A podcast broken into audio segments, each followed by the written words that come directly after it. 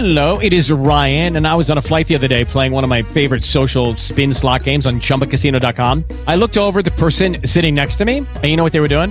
They were also playing Chumba Casino. Coincidence? I think not. Everybody's loving having fun with it. Chumba Casino is home to hundreds of casino style games that you can play for free anytime, anywhere, even at 30,000 feet. So sign up now at chumbacasino.com to claim your free welcome bonus. That's chumbacasino.com and live the Chumba life. No purchase necessary. Group. Void were prohibited by law. See terms and conditions. 18 plus. Hello, it is Ryan, and we could all use an extra bright spot in our day, couldn't we? Just to make up for things like sitting in traffic, doing the dishes, counting your steps, you know, all the mundane stuff. That is why I'm such a big fan of Chumba Casino. Chumba Casino has all your favorite social casino style games that you can play for free anytime, anywhere with daily bonuses. That should brighten your day a little.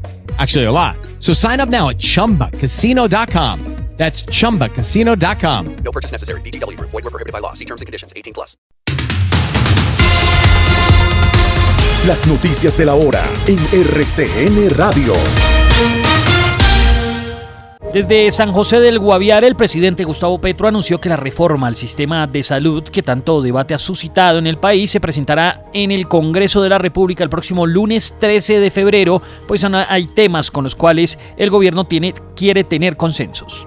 Tenemos una discusión con el magisterio y queremos llegar a un acuerdo antes de presentar el proyecto ante el Congreso, justificó el presidente Gustavo Petro. Precisamente representantes de varias EPS se reúnen esta hora con el mandatario de los colombianos para revisar la reforma a la salud que será presentada el lunes ante el Congreso. Los obispos reunidos en la Asamblea Plenaria del Episcopado Colombiano en Bogotá determinaron que pedirán perdón a las víctimas y niños eh, víctimas de abuso sexual cometidos por sacerdotes y habrá reparación económica, moral y psicológica en una fecha que está aún por definir. El secretario de la conferencia episcopal, Monseñor Luis Manuel Ali, dijo que en conferencia de prensa que es necesario hacer concreto este gesto de perdón en cada uno de los casos en el proceso de reparación integral.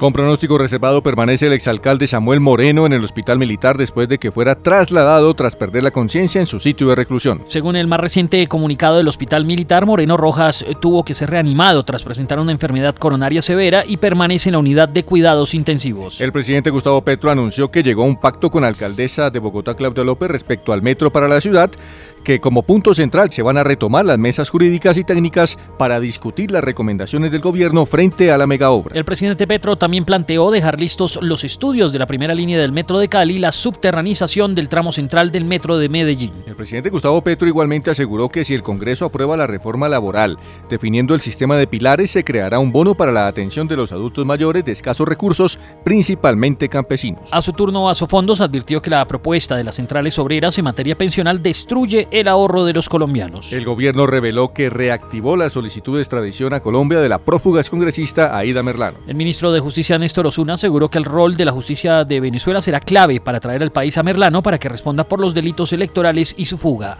Por los delitos de explotación ilícita en yacimiento minero, concierto para delinquir y cohecho propio, fue capturado el comandante de la policía en el departamento del Chocó, coronel Clauder Cardona. El alto oficial estaba al frente de la policía en el Chocó desde hace dos años, tiempo en el que supuestamente habría cometido el ilícito. La policía de Paraguay informó que fue capturado en Brasil el jefe de la mafia paraguaya alias Tío Rico, señalado de ser el principal determinador del asesinato del fiscal Marcelo Pecci en Cartagena. Una colombiana fue asesinada por su pareja sentimental en los Estados Unidos. Familiares están pidiendo ayuda para repatriar su cuerpo. Entre tanto, un nuevo caso de feminicidio fue reportado en Bogotá. Una joven fue asesinada con varios impactos de bala, presuntamente por su pareja en el norte de la capital. El Partido Comunes advierte que los combates entre la fuerza pública y los grupos armados están afectando los espacios de reincorporación. Un informe de la personería reveló que el desplazamiento forzado intraurbano en Medellín aumentó un 280% durante el último año. La firma calificadora de riesgos Fitch Ratings advirtió que podría darse una reducción en materia de inversión en Colombia por cuenta de la injerencia del gobierno en los servicios públicos. Un hostigamiento con fusil y morteros dejó tres soldados heridos en el municipio de Remedios, en el departamento de Antioquia. Dos hombres y una menor de edad fueron encontrados sin vida en una residencia en la ciudad de Ibagué. Dos de los fallecidos habían sido reportados como desaparecidos. El gobierno insistió en que revocará la decisión de designar como facilitador de paz a Jorge López, hijo de Alias Lagata, argumentando que se pusieron en riesgo las tareas de acercamiento con otros grupos armados del país. Y tras el empate entre Venezuela y Ecuador, la selección Colombia Sub-20 se clasificó al Mundial de la categoría antes de su partido esta noche ante Brasil, el cual tendrá transmisión por RCN Radio. 24 horas de noticias en RCN Radio.